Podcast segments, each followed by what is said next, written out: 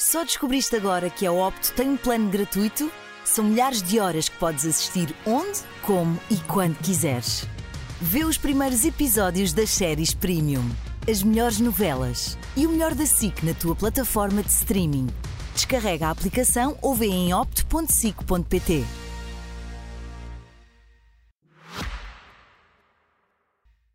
Nós ainda estamos aqui. Bem-vindo, Luís. Obrigado. Porquê é que estamos aqui? Que melhor sítio poderíamos estar se não dentro de um cenário de Natal Desenhado por ti? desenhado e construído por mim, que reflete um bocadinho também a minha personalidade e a minha maneira de estar no teatro. É isto. Sempre a pensar que o objetivo não é o meu ego, o objetivo é sempre o sorriso final da criança. Mas aqui é para te divertires, ok? Luís Lourenço, 39 anos, estou como sou, no alta definição. Vamos lá. Com 40 anos a chegar, o que é que se vê no horizonte?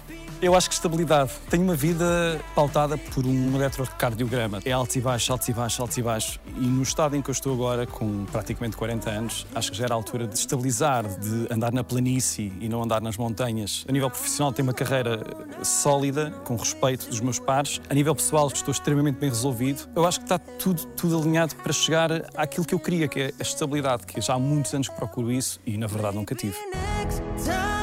A vida às vezes é melhor dentro deste mundo? A vida dentro deste mundo é o teu universo, é um mundo paralelo e tu aqui vives feliz. Quando eu estou mal, eu pego na chave, entro aqui e, e venho para aqui fazer coisas. Tive fases horríveis de chegar a casa e quase não ter dinheiro para comer. Eu lembro de comer feijão com grão. Qual é a tua primeira memória? Tu recuas até onde? Eu recuo até à casa dos meus pais quando eu tinha 3, 4 anos, que era uma casa no Livramento, em Cascais, assim enfiada meio no meio do monte. Tinha assim umas histórias do além, tinha assim terreno e cultivo. E assim, as memórias mais antigas é que eu partia muitas vezes a cabeça. Era com enxadas na cabeça, era com pedras, era aqui de janelas. Tenho esta memória muito presente, porque é muito marcante. As memórias mais antigas envolvem sempre o meu pai, porque ele era um festivaleiro. O meu pai folgava às quartas-feiras e ele fazia sempre assim um churrasco de manhã e bebia um martini. Então, seja essas quartas-feiras, seja o Natal, seja a passagem de ano, seja a Páscoa, são sempre aquelas alturas que nós queríamos muito que chegassem. Na altura éramos três irmãos, o meu irmão mais novo vem posteriormente. Então éramos muito nós. A minha mãe saía de casa para trabalhar, o meu pai saía para trabalhar e nós tínhamos tarefas. Um tem que respirar, um outro tem que arrumar a roupa, um outro tem que cozinhar. E então nós fazíamos as nossas tarefas e depois íamos para o meio do monte. E ficámos no meio do monte até às tantas, até à noite, até a minha mãe começar a gritar e, e vinhamos nós. O que é que aprendeste com os teus pais? Praticamente tudo. A forma como eles sempre estiveram na vida foi muito importante. A maneira como eles sempre nos mostraram como é que se deve fazer as coisas. Mostrar que não é porque um amigo tem um brinquedo que nós temos que ter. Nós não tínhamos brinquedos, nós tínhamos brinquedos que nos davam. E então nós ficámos felizes quando alguém nos dava qualquer coisa, porque era a única forma de nós termos um brinquedo. Eles diziam: O que é que tu gostavas de ter se passasse de ano? E eu dizia: oh, eu, eu gostava de ter uma bicicleta, mas, mas eu sei que não dá. Era, era Sabias que não dava? É, ou seja, nós de antemão dizíamos logo: Eu sei que não dá. E é óbvio que eles trabalhavam durante o ano para conseguir a bicicleta.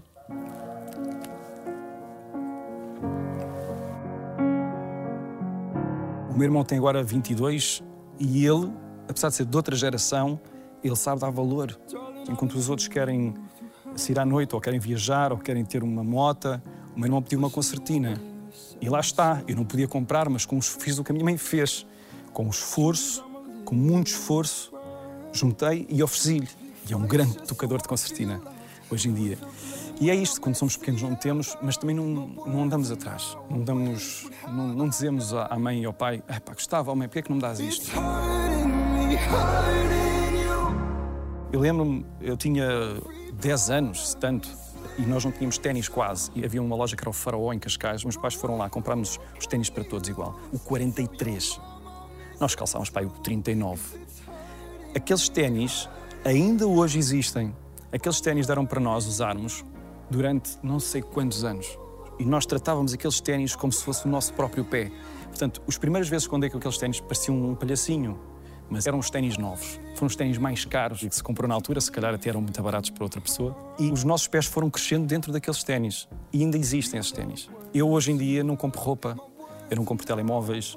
É sempre coisas que me vão dando, porque é um hábito que eu criei de miúdo, não gastar.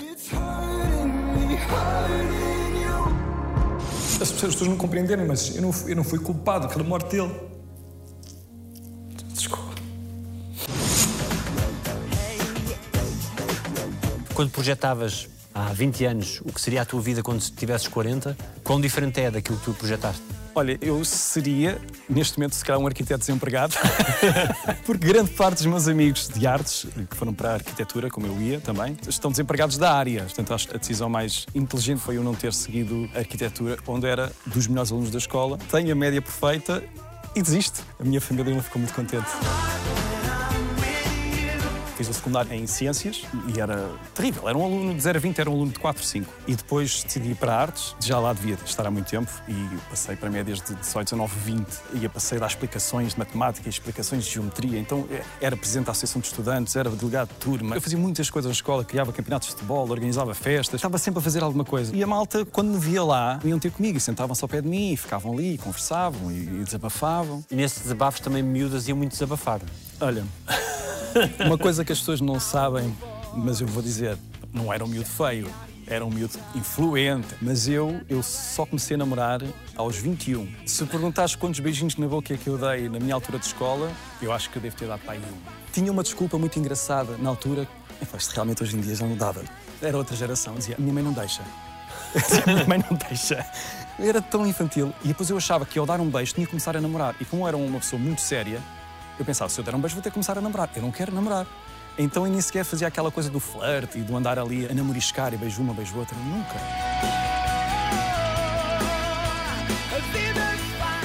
Lembras-te quando te encantaste pela representação? Por causa da presidência da Associação de Estudantes. Porque, muito resumidamente, eu era presidente, a Vodafone chegou lá, queria fazer um anúncio, queria muitos alunos, foram falar comigo, porque era em Cascais o anúncio, pegam, mandam 100 pessoas para, para aí do e eu estava lá a coordená-los e de repente alguém da produção diz: Olha, tu podes mais para a frente um bocadinho? E eu, está bem. Mais, mais. Quando dei para mim estava na parte da frente do anúncio e era a cara do anúncio.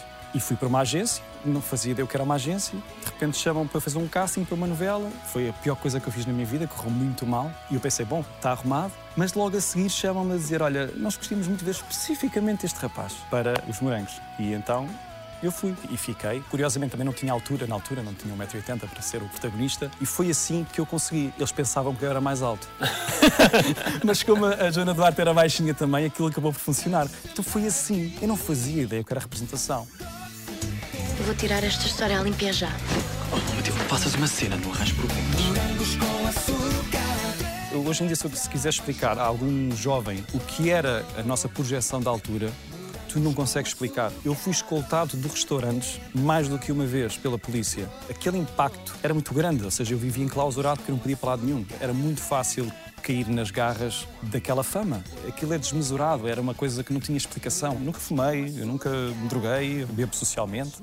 Nunca mudei a minha forma de ser nem de estar na vida por causa daquela fama toda que eu tive. E se- ser-te-ia fácil enverdar por aí? Sim, infelizmente, para muitos colegas aconteceu. Era muito fácil. Nós tínhamos tudo. Eu queria um carro, eu tinha um carro. Até casas, tudo. Roupas, viagens, jantares. Era tudo animalesco. Era muito fácil. E eu compreendo que alguns colegas às vezes caiam em algumas desgraças porque tu tens tudo o que tu quiseres. Mas se calhar até devia-me ter deixado lá mais um bocadinho. Se calhar nunca teria saído daquele mercado da, da televisão, não é? Porque logo a seguir fui convidado para fazer outra produção e, e disse, disse que não. Não se tinha a tentação de fazer logo o musical dos morangos logo a seguir fui fazer o teatro e, e felizmente que agora estou aqui. E ao longo destes anos nunca deixei de fazer teatro. Voltei sempre à televisão com extraordinários papéis, com protagonismos, com elencos principais. Também é verdade fui rejeitando muitas coisas, muitos problemas na vida, muitos problemas de saúde, não me permitiram voltar como eu queria. Passei muito mal, passei muito mal. Tive fases horríveis no teatro, tive fases nem são assim tão antigas quanto isso. De chegar a casa e quase não ter dinheiro para comer. Eu lembro de comer, não foi assim há tanto tempo. Feijão com grão porque não, não tinha mesmo. Pá, não tinha para comer quase.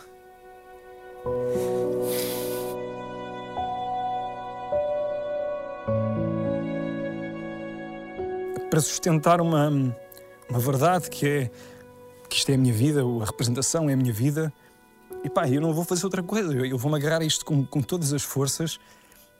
E já me disseram porque tinha que deixar, mas quem, quem me conhece sabe que eu nunca vou largar isto isto é, isto é a minha vida, eu, eu sei o que é que sei fazer aqui. E eu lembro-me desta fase da vida em que estava a viver numa casa horrível, que não tinha condições nenhumas, eu não tinha quase para comer e pensava, isto acabou tudo, acabou tudo. Nessa altura não ponderaste voltar para a casa da mãe, para o, para o conforto? Não, nós temos uma coisa que se chama o orgulho, não é? E o orgulho é, é tramado. E já aconteceu, atenção, já tive que o fazer depois de me ter casado, depois de me ter separado, tive que voltar, não tinha outra hipótese. Mas uh, chegou um ponto que eu disse: tu não vais voltar para a casa da tua mãe. E assim foi. Foi um sítio que eu tive que estar e era uma casinha no meio do campo, que a casa de banho era fora de casa. Ou seja, eu tinha que sair de casa para ir à casa de banho. E eu fui feliz ali, e não fui assim há tanto tempo quanto isso. E deu para reorganizar um bocado a vida, mas também deu para ter aqueles momentos de ir um bocadinho abaixo e, e pensar, poças, olha o que é que tu já foste, olha onde é que tu estás. Nessa altura do, do sucesso, aquilo parecia imparável. Sim, sim. Naquele ano e meio é imparável. Tu compras eh, casa, tu compras carro. É tipo, isto não vai acabar. E depois toda a gente diz que tu és o maior. Mas eu senti imediatamente quando eu rejeito fazer a tal produção, que eu fiquei cinco anos sem trabalhar depois disso. Eu pensei, "Hum, não é assim que isto funciona. E daí ter sempre este plano, que é o plano A, que eu gostava fosse o B, mas é o plano A. E eu digo a muitos dos meus colegas, vocês, todos que entram na televisão, atores que eu formo, e eu digo, se vocês um dia forem para a televisão, vocês nunca, nunca ouçam aquilo que vos dizem. Nunca achem que vocês vão ser os maiores. Filtrem, tenham um plano B, porque mesmo os grandes que lá estão têm que ter um plano B. Quando a coisa não está a funcionar lá, tens um outro sítio para funcionar. E é assim que tem que encarar esta profissão. E na altura tive a sorte de optar pelo teatro e tomei essa decisão de o teatro tem que ser o meu plano A. Quando os dias vão passando nesse tempo e o trabalho não chega, como é que se lida com esses dias? Não é fácil explicar o que é que tu podes passar quando estás à espera de uma chamada. Se tu vives à espera de uma chamada, é uma depressão absurda. Mas eu ainda estava na fase que poderia sentir que o telefone devia tocar, porque era eu. Aí há aquele, aquela fase do ego, não é? Inflamado. Sou eu. Eu sei que rejeitei fazer uma novela, mas, mas o telefone podia tocar. E depois não toca passado um ano, não toca passado dois, não toca passado três, e tu pensas. Sentiste-te descartável? Eu sentiria-me descartado se nunca mais tivesse voltado ou se tivesse mudado de vida. Mas não, não, eu sou tipo um chihuahua que está ali a morder, a morder o sapato e eles tiram para ali e o chihuahua não sai dali, está sempre ali, está sempre ali. Só preciso que vão lá pôr a mão. Pronto, e tem sido assim. Mas sim, nós, com aquela idade, com aquela experiência, tu tens mesmo de ser descartado, tu não podes ser massajado. Tu tens atores que começaram nessa geração, que nunca entraram numa escola, que nunca souberam o que é parar. Eu só penso, um dia que um destes atores, dos meus colegas, pare, uma vez, o que é que vai ser deles? O que é, o que, é que eles vão fazer? Que é um vazio? É um vazio. É exatamente essa palavra. Acho que é um vazio. Agora, eu já tenho as ferramentas para lidar com isso sem problema nenhum. Mas passo a vida a fazer audições, eu passo a vida a contratar pessoas. E quantos e quantos e quantos vêm com esse espírito de que mais me ligaram? Eu fiz aquilo, esta conversa, que eu já sei o que é, e tu começas a sentir que está tudo a sempre à espera do mesmo. E não pode estar à espera. Talento é uma fatia de um bolo muito grande. Que tem mais o quê? Tem uma fatia muito grande de trabalho, tem uma dedicação, de querer fazer bem, de mal feitio, de saber dizer que não, de saber dizer que sim, de quis nas graças, de estar na altura certa, no momento certo. É, tudo isto faz parte do bolo. Voltarias a casar com 22, 23 anos? Não, não. Eu já disse isto e digo com todo o carinho e com todo o respeito, claro, como é óbvio, o casamento foi um erro, foi uma influência, toda a sociedade daquela altura, foi influência do excesso de dinheiro, influência da família, influência dos amigos, e faz um casamento, mas não tinha maturidade para casar. Aquilo aconteceu porque tinha que ser, e depois éramos os dois Viena do Castelo, e depois queríamos casar em Viena do Castelo, e depois tínhamos o dinheiro, tínhamos os recursos, tínhamos tudo, e portanto não é o casamento em si, não, é, não era a relação em si, não é isso que me arrependo, isso foi tudo ótimo, mas perdi a oportunidade de, de casar daquela forma numa altura mais consolidada, mais madura. Já estavas no olho do furacão de tudo aquilo. Estava, ali estava no olho do furacão, exatamente, estava tudo à flor da pele, ainda era super conhecido. E então casei. Eh, Claro que não durou muito tempo, durou o tempo que tinha que durar. O meu arrependimento é o casamento em si, é a figura do casamento. Podia ter aproveitado para uma altura posterior. O pior foi o meu irmão. Eu tive que o sentar no meu colo e disse-lhe que o pai já não estava cá. Cheira aqui a tua infância. É o, cheiro, é o cheiro da cozinha da minha avó. É um cheiro que eu tenho, eu tenho aqui. Depois a minha avó fazia coisas que eu nunca tinha visto. Ela cozinhava coisas que nunca ninguém tinha visto. E a forma como ela fazia, pegar nas panelas a ferver e cozinhavam daquela maneira e tudo se ia bem. É impressionante, nós agora temos eh, essas coisinhas todas a cozinhar e o tempero fugiu um bocadinho, já sabe tudo mal. Naquela altura, não. Era, era assim, era assim, era assim e, e saía uma coisa espetacular. Os avós eram figuras presentes? Sim, o- os avós da parte da mãe eram muito presentes. Imagina, a escola acabava em maio, a minha mãe ia ao campo das cebolas, pegava, normalmente até era só eu, mas às vezes os meus irmãos, meus irmãos também iam, nós com 5, 6 anos, entregávamos ao senhor da caminhonete e levávamos para o Porto, depois o senhor do Porto passava-nos a outro, levávamos até a Cerveira e a Cerveira trocava para outro que nos deixava em covas. E depois íamos ao senhor pedir para lhes fazer uma chamada no café e a dizer que tínhamos chegado É outro tempo. outros tempos. Nós íamos sozinhos para a casa dos meus avós maternos e a minha avó era uma coisa que não, não tinha explicação. E o meu avô, foi o meu avô que me pôs a beber vinho, o vinho caseiro. Ele fazia de questão de ir à adega buscar e punha-me ali um copinho para eu beber. Com que idade? Não vou dizer. Meus avós levavam-nos a fazer coisas que os jovens da cidade não sabiam o que era. Nós chegávamos lá, íamos para a cavada das batatas, íamos apanhar cebolas, íamos ao tojo. O tojo é ir ao mato apanhar aquelas que não são folhas, não Caruma? caruma, tipo, e encher tratores até acima daquilo para chegar ao terreno e espalhar, para aquilo a sapar e pronto, isto está lá para o inverno. Eu um dia, quando tiver um filho, eu gostava de educá-lo assim, de, de- estamos à vontade, vamos à fonte buscar a água, comemos comida com bichinhos quando eles aparecem, as couves apanham-se ali. Tudo isto foram eles que incutiram porque eles recebiam-nos lá eh, e nós ficámos lá um, meses e meses a fio e era espetacular. And E mesmo quando os avós partem, essas memórias continuam vívidas. Continua. Claro que há sempre a tristeza de tu perderes o sítio, a casa, onde nós éramos 18 primos. Muitos deles dormiam no chão de uma sala todos os dias. Então, quando se juntavam todos, ali em duas semanas no verão, aquilo acabou. Aquilo nunca mais volta. E isso foi um luto. Ou seja, tive que fazer o luto dos meus avós, mas por outro lado, fazer o luto de um tempo que já não volta. As férias que eu nunca mais vou ter na vida. Aquele acordar a pisar o primo. Aquilo tudo se se perdeu, nunca mais na vida vamos ter. A relação com os teus irmãos era de turras ou era pacífica? Era o terror. Aquilo lá em casa era uma comédia, porque eram uns sempre à porrada uns com os outros, estávamos sempre a pancar, sempre a correr, sempre a chorar. Mas, quando eram as tarefas, eram as tarefas. Nós tínhamos sistemas rotativos de jantar. Um põe a mesa, um lava a louça, um cozinha. Eu gostava muito da parte da cozinha. A minha mãe confiava em mim muito para cozinhar. Punha um banquinho para nós chegarmos à bancada, mas punha-nos a cozinhar como gente grande. Mas, de facto, nós fazíamos tudo juntos. Realmente éramos mesmo aqueles irmãos que andam de bicicleta juntos, caem juntos, jogámos ao Berlim, de tazos, cultivamos, fazíamos tudo juntos. E assim foi. Portanto, nós sempre fomos de irmãos que se deram muito bem. Agora, não, não éramos aqueles irmãos de dizer eu amo-te muito. Não. E agora? Agora também não. Agora somos aquele irmão que vamos à casa uns dos outros e é logo abrir uma garrafa de vinho e é falar de coisas que não nada a ver. É engraçado porque, naturalmente, há um Natal e os três irmãos começam-se a, a mover diretamente para a cozinha e estão os três na cozinha, super organizados a fazer as suas tarefas, quase sem falar. E é aí que se vê o tal reflexo da vida passada, que é uma coisa automática. Nós não precisamos de falar. Que gestos de amor guardas dos teus para contigo? Guardo as memórias da minha mãe, aquela coisa ternurenta, à moda antiga. Eu digo isto porque eu vejo muito hoje em dia os pais a falar dos, dos filhos e, e da sua vida e eu penso, eu tive mesmo muita sorte. Os gestos que a minha mãe teve para connosco, a forma como ela nos educou, aquela frase que se diz hoje em dia já não é assim, já não pode ser assim, já não se pode educar assado. Eu olho à volta e penso, eh, a minha mãe educou-me de uma forma muito boa, a mim e aos meus irmãos. Ela teve gestos, nível de amor tão grande que fez com que eu percebesse que tinha mesmo que ser assim eu teria que ter o mesmo tipo de gestos, porque não poderia ser diferente. Toda a vida vivi numa bolha de amor, tanto do pai como da mãe, e isso não, não tem preço. O pai estava mais tempo a trabalhar, a mãe era mais cúmplice, estava mais presente, tanto dava na cabeça como estava lá para nos dar todo o amor. Mas o nosso pai também, quando chegava, era o divertido, era o que brincava. Os momentos divertidos eram com o pai, era o porreiro. O pai não precisava de levantar muita voz, portanto, nós, nós adorávamos ter o pai ali quando o pai estava em casa, quando o pai estava de férias, odiávamos que o pai não estivesse. E, portanto, a presença do pai era, era mesmo divertida. O pai era, era meu amigo, não é? Era meu amigo. 2011 é 2011, 2011 é 2023, 2011 é ontem, é hoje ou é quando?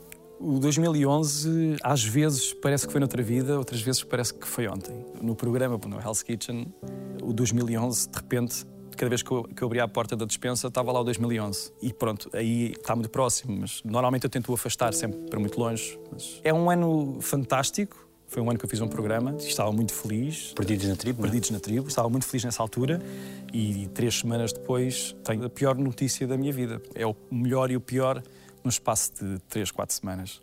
O meu pai tirou a própria vida no próprio restaurante e eu tive que assumi-lo sozinho. A forma como tu falaste disso no, no Hell's Kitchen e a maturidade com que o fizeste demonstra que é como que uma cicatriz. É, Esta situação é muito complicada. Eu fui muito atacado na altura, até por família. Eu, eu era muito amigo do meu pai. E ele era um homem muito positivo. E, e quando as coisas saem do controlo, é o desespero que o assola naquele momento. E a forma como eu encarei foi: ele fez aquilo e eu não posso ceder perante a família toda. Eu vou ter que tomar uma atitude e foi muito pragmática. Eu não fiz o luto, eu nunca fiz o luto. Por um lado, porque eu nunca perdoei o facto de ter sido eu o único crucificado daquela família e pus tudo em causa, pus a minha carreira toda em causa. Acabou a minha carreira por causa daquela atitude que ele tomou. E a verdade é que ele tomou aquela atitude por uma atitude minha, porque eu venho do programa e decido ficar com o restaurante porque aquilo não estava aí para o bom caminho. O que é que estava mal? Estava tudo mal. Nós tínhamos uma casa, como eu tinha uma hipoteca, essa hipoteca estava eh, associada ao restaurante e, e se o restaurante continuasse no caminho em que estava, a minha mãe perdia a casa, uma casa de família, em Cascais. E então o meu pensamento foi esse, foi eu vou pegar nisto porque a minha mãe não vai ficar sem, sem casa, não pode ficar. Isto aconteceu em maio, mas, por exemplo, o meu pai, eu estava zangado no Natal passado, anterior. E o meu pai. Ele ligou-me na passagem de ano, 2010 para 2011, e eu não atendi, porque estava chateado. E ele a seguir ligou para a minha mãe e disse: eh, O Luís não me atendeu o telefone. Eh, e, e, e ele, a minha mãe só me disse isto depois. Ele ligou-me para se despedir porque ele estava sozinho no restaurante.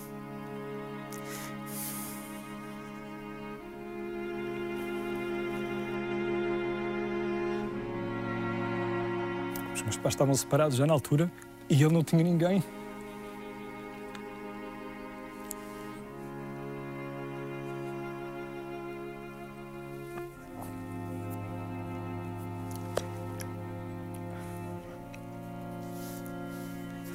Então ele ligou-me, mas eu não atendi.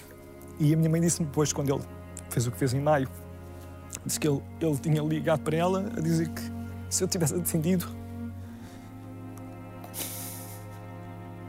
ele tinha morrido. Pronto. Daí as pessoas as pessoas não compreenderam, mas eu não, eu não fui culpado pela morte dele.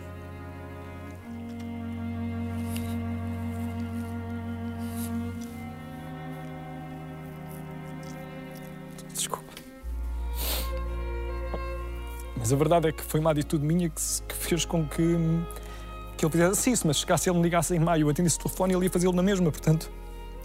Ahm, e ele fez aquilo. Eu nu- nunca mais o perdoei. Até há pouco tempo.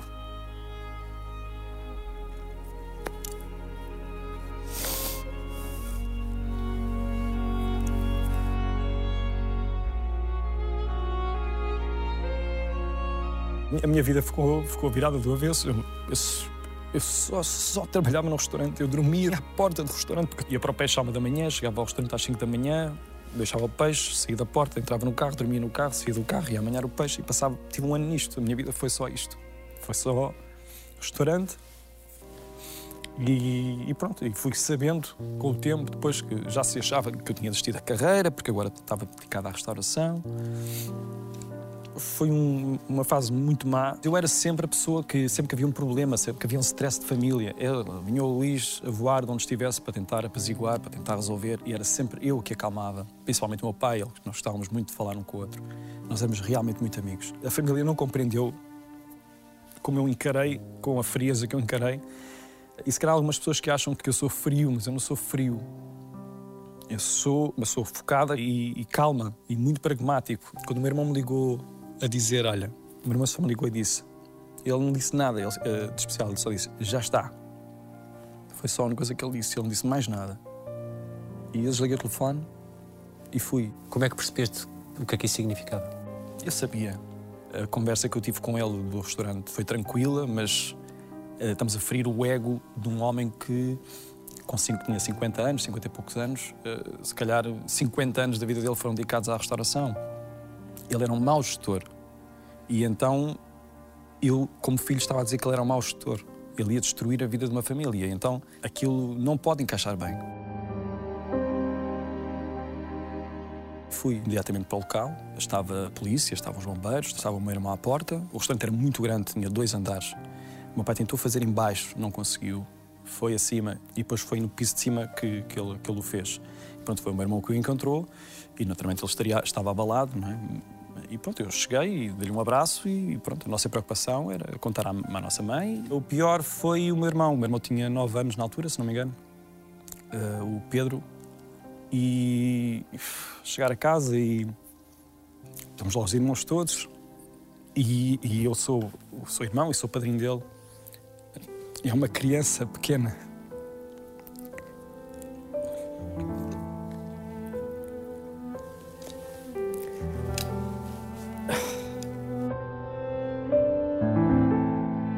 Tive que sentar no meu colo e, e, e- e disse-lhe também, mas também um bocadinho em função daquilo que, que fui educado a fazer.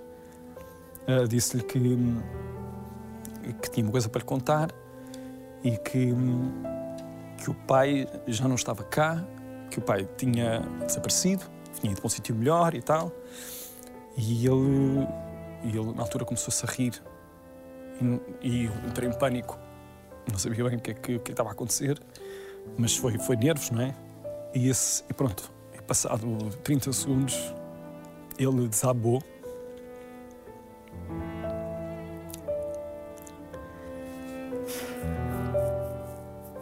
E foi, foi o único momento em que eu chorei neste processo todo.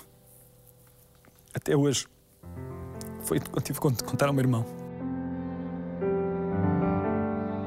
Ele chorou, chorou, e eu disse-lhe: Olha, tu agora vais ser forte. E tu agora vais sair daqui, vais ter com a mãe, vais dar um abraço, vais dar um beijinho e vais dizer que está tudo bem. E assim foi. Durante este processo, eh, o meu irmão ia sempre para o restaurante, quando eu tive que abrir o restaurante. E eu é que acabei por assumir a parte da cozinha, fazer tudo, não é? A copa e tudo. E eu fiz o mesmo que a minha mãe fez quando eu era pequenino. Ele tinha uma,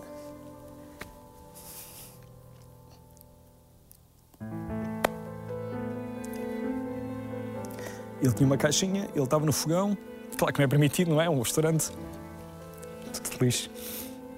E ele estava sempre ao meu lado a cozinhar, sempre a mexer. Então ele foi-se distraindo ao longo daquele tempo, aquele ano. Ele, ele ia para a escola, depois ia para ali e ele ia-se distraindo.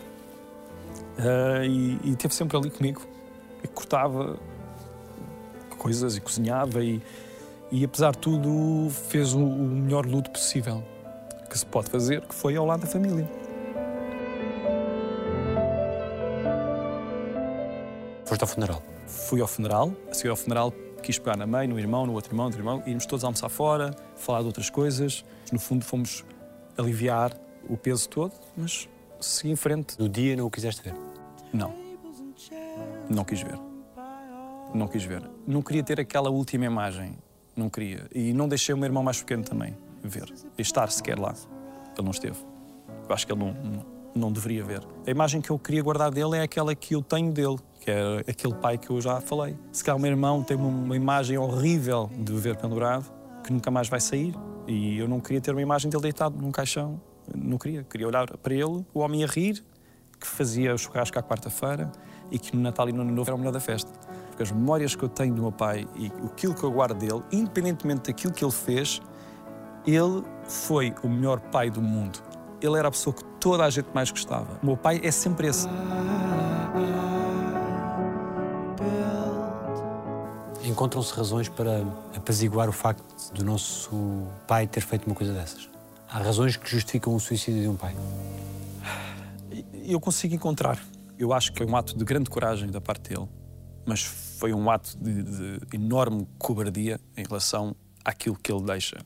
Se ele tivesse uma única oportunidade de voltar atrás, eu acho que ele voltaria por todo o mal que me causou ao longo daqueles aquele ano e pouco e, e depois a repercussão que aquilo teve ao longo de mais um par de anos. Quantas vezes releste a carta? Eu li a carta hum, Uma vez. Não precisei de ler mais. A carta era dura. A meu respeito, principalmente. Portanto, não é uma coisa bonita. Mas na altura eu tive que fazer um. Agora a minha mãe já sabe, mas na altura eu tive que fazer uma espécie de um Photoshop, aquela carta, e pô-la de forma que a parte em que ele fala se dirige a mim não estivesse, porque ia ser muito pesado para ela. Mas pronto, seria algo que eu teria que saber lidar com as minhas atitudes, algo assim deste género. Exatamente por causa da atitude que eu tive, que foi de querer ficar com o negócio. E então ele não deixou uma mensagem, uma mensagem boa, e isso também acho que foi uma coisa que me irritou na altura. Já não me chegava a ter que passar pelo que passei, ainda tinha que estar a levar com aquilo, não é? Que ele escreveu naquela carta, sabendo eu e ele que nós éramos muito amigos. E mas pronto, foi o que ele escreveu na altura e o resto que ele disse era, era tudo incrível, e, ainda bem. Mas pronto, fiz o que tinha a fazer, que era limpar o máximo possível e que a minha mãe queria, queria, queria, queria, queria a carta e assim foi. Mas na cabeça não há Photoshop. Na cabeça não há Photoshop. Eu sei o que é que lá está escrito e, e, apesar de tudo, a carta que ele escreve é o que me dá força para seguir em frente. Eu disse, eu só vou perdoar no dia em que a minha vida der uma volta, porque fui o, o único que perdeu tudo. Eu perdi todo o dinheiro que tinha, perdi. Na altura, perdi a minha namorada, perdi o trabalho todo que tinha projetado. Fui convidado a meio do processo para fazer uma produção para a TVI e eu tive que dizer que não, porque estava enfiado numa cozinha amanhã peixe e eu perdoei porque, porque a vida deu uma volta de facto, deu uma volta grande. E eu disse, eu acho que está na, altura de, de, ir lá e fui ao cemitério dizer que está tudo bem. Não é que eu acredito ou não, mas, mas acho que é um gesto que, que eu acho que tinha que fazer. Ninguém imagina a quantidade de vezes que eu fui crucificado por estar a abrir um restaurante passado, sei lá, três ou quatro dias, nem sei. Pintei o restaurante todo, parti paredes, fiz tudo uh, dentro daquele restaurante. O objetivo era só um, era pagar o máximo de contas que desse e fechar. E foi isso que eu fiz. Paguei o que tinha para pagar. Porque havia uma série de dívidas, não é? Havia muitas dívidas para pagar. Paguei o que tudo pude. O resto absorvi o máximo que conseguia para mim, para sair do, do lado da família. Eu sabia que era a única estratégia, porque tudo o que ficasse naquela empresa que lá estava, que era do meu pai, iria se refletir depois numa herança e ia ser mau para toda a gente. Portanto, a única forma era, em vez de todos serem lesados, se eu passasse tudo para o meu lado, era mais fácil. Então eles passavam para o meu lado e depois eu resolvia. Só que depois, entretanto, eu vendi o restaurante a um fulano que desapareceu evaporou-se do mundo e nunca me pagou o restaurante. Ou seja, todas as dívidas ficaram nos restaurantes por reversão. Foi tudo para mim outra vez e até hoje ainda ando a resolver problemas que têm a ver com isso. Aliás, eu fui protagonista da novela da RTP dos nossos dias e pronto, era o protagonista, não é? Ganhava bem. E eu cheguei ao final da novela, não tinha dinheiro. Eu não compro carros, não compro roupa, eu não compro nada, eu não viajo, eu não gasto dinheiro em lado nenhum. Todo o dinheiro que eu ganhei até hoje foi todo escoado para pagar e infelizmente continua assim, mas uh, tem que ser assim. Apesar de tudo isto, que parece tudo uma grande desgraça, estar ali enclausurado, na verdade eu tinha muito orgulho de estar a fazer aquilo, porque eu estava realmente a tentar salvar alguma coisa. E no fim de contas aconteceu. Salvou-se muita coisa, salvou-se para a minha mãe, salvou-se para o meu irmão. Os meus irmãos agora podem ter contas no banco, a minha mãe pode ter conta no banco, estão bem. Agora, se me perguntaste se eu posso ter uma conta no banco, agora já posso. Mas quando digo agora, é agora há meses. Eu tive desde 2011 que eu, até hoje, eu não podia ter nada em meu nome sequer. Agora imagina o que é gerir a tua vida profissional ao longo destes anos todos sem um NIB. E só agora é que a coisa deu a volta, porque, porque até hoje tinha sido um caos. O que é que sentias no olhar das pessoas? Pena, condescendência? Algumas desconfiança, que é, não é possível este rapaz reagir assim a isto. Havia muita desconfiança, havia pessoas que criticavam profundamente o facto de eu pá, não andar a chorar e não andar desesperado. E havia pessoas, claro, que tinham pena, porque é mesmo o termo, é ter pena. A gente tinha pena de mim, principalmente pares da profissão, porque eu era uma coisa que andava ali a pagar dívidas e a não, não ser feliz, não recebes nada, não recebes amor de ninguém porque estás, estás enfiado naquele espaço. E daí, apesar de tudo, onde eu fui buscar muita força, é engraçado isto, houve muitas alturas que eu saía de casa e eu ia para sítios como o Colombo, a Expo, a sítios com muita gente, porque eu sabia que era sempre abordado. Sempre. E aquilo fazia-me bem. Então aconteceu várias vezes eu ir para sítios com muita gente só para sentir uh, carinho das pessoas. Carinho sem qualquer tipo de segundas intenções. As pessoas dizerem gostam, gostam de si, tira uma foto, um abraço. Sentir que existia, mas não numa questão de inflamar o meu ego. Era só uma questão de, de sentir amor de pessoas. As pessoas se lembram de mim, que gostam de mim. E fiz isso várias vezes e fez-me muito bem. Podia ser encarado até como uma coisa supérflua, mas não é. Era uma terapia para mim. Porque era o único sítio que eu sabia que ia ter pessoas genuinamente a olhar nos olhos e dizer eu gosto muito de si. Isso, isso faz muito bem. O amor salva. O amor salva. Profundamente. E às vezes nós dizemos eu amo-te, mas nós só sabemos o que é realmente amar quando há um clique que não tem explicação. Eu acho que só senti o verdadeiro amor, puro, puro mesmo, por exemplo, numa relação há muito pouco tempo. E é um clique que não tem explicação. Não consigo explicar. E tu dizes, isto é amor. Que importância é que tem a Patrícia na tua vida? A Patrícia vem nesta tal fase que eu assumo quando, como sendo a viragem, porque ela foi a pessoa mais improvável que poderia surgir na minha vida. As pessoas à volta olham para ela, olham para mim e acham que há qualquer coisa que está estranho, porque ela é uma mornaça alta, morena, assim, festosa, e de repente eu não deixo de ser o puto loirinho das novelas, não é? Mas a verdade é que nós já nos conhecemos há 18 anos, quando eu estava nos Morangos, fizemos um catálogo de moda em que eu não me cruzei com ela, conhecemos-nos, mas não nos cruzámos, em que na montagem eu estou-lhe a dar um beijo. eu recuperei isso porque ela tinha, agora há pouco tempo. Então nós começámos a falar mais recentemente e começámos a falar de uma coisa que era gêmeos, ter gêmeos, que gostavam e tal, começa a, começa a desenvolver e, e foi por um caminho completamente inesperado. Se existe uma relação perfeita, não. Mas se existe algo perto de se chamar relação perfeita, eu acho que é isto. E a forma como tu te entregas a uma relação, como te deixas ser amado, com a mochila pesada que tu tens, é também uma preocupação de se a pessoa vai partilhar também essas, essa- essas histórias, essa dor. Sim, é um fardo grande. Tu nunca sabes se essa outra pessoa vai compreender a tua vida e não só a tua personalidade e a forma como tu encaras a vida depois de tudo o que te aconteceu. Porque fica sempre uma desconfiança. Tu pensas, "Então, mas espera, ele com este fardo todo, com tudo isto que aconteceu, ele não pode ser assim. Ele tem que ter ali alguma coisa. E eu acho que foi um, um fio condutor das relações que eu tive, que não foram muitas, foram muito poucas, mas que era. Ele tem que ter ali mais qualquer coisa, porque é estranho, depois deste fardo todo, ele ser assim, ser uma pessoa calma, ponderada, focada, a tentar sempre resolver o problema do outro. E o mesmo aconteceu com a Patrícia. Mas no caso dela, ela naturalmente aceitou a bagagem toda que eu trazia e ela tem a bagagem dela e, e foi aceite. E em bom tempo foi aceite, porque nos damos muito bem. Ela apoiou a decisão do Hell's Kitchen? Ela obrigou-me a aceitar o Hell's Kitchen. Lá em casa, normalmente sou eu cozinho, sempre que vai alguém a casa sou eu cozinho. Lá está, ela sabia da história e sabia que poderia ser uma boa forma de eu exorcizar algumas coisas e de aprender muitas coisas. Ela sabia que eu queria conhecer o Lubomir também. E é um programa que eu via. Não, não fui porque sim, mas é um programa que eu via que eu gostava. Podes ir ali apontar? Eu não sei fazer isso. Como é que é isso? Está ali na, Escreve, na folha do chefe. Eu já lá vou. De que é que mais te orgulhas da tua vida? de nunca ter desistido.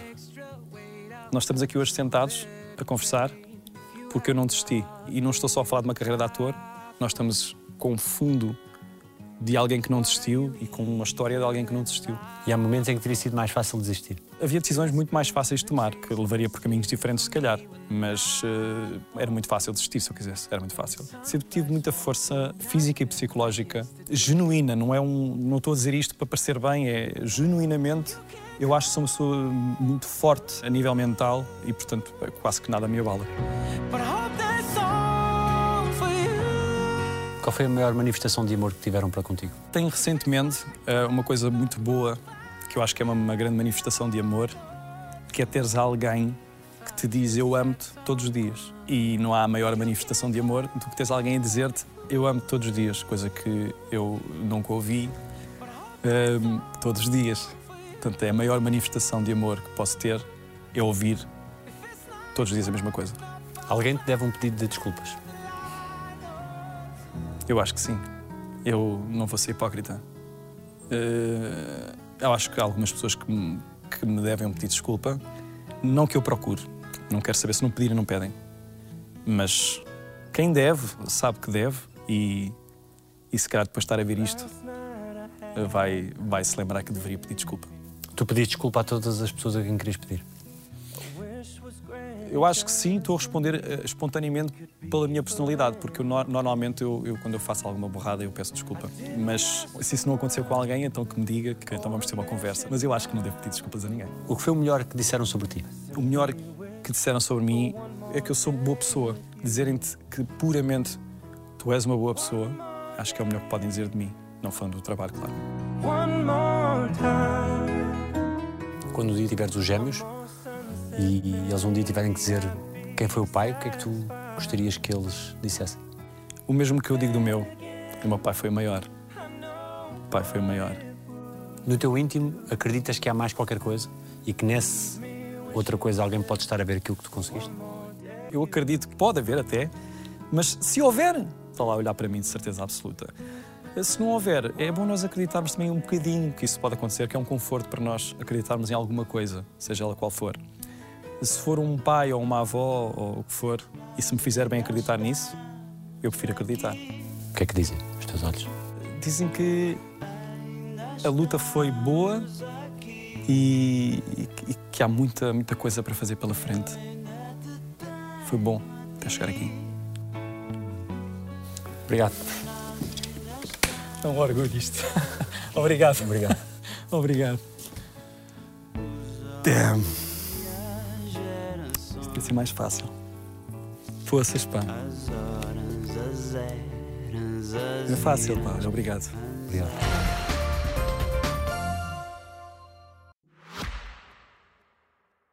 Só descobriste agora que a Opto tem um plano gratuito?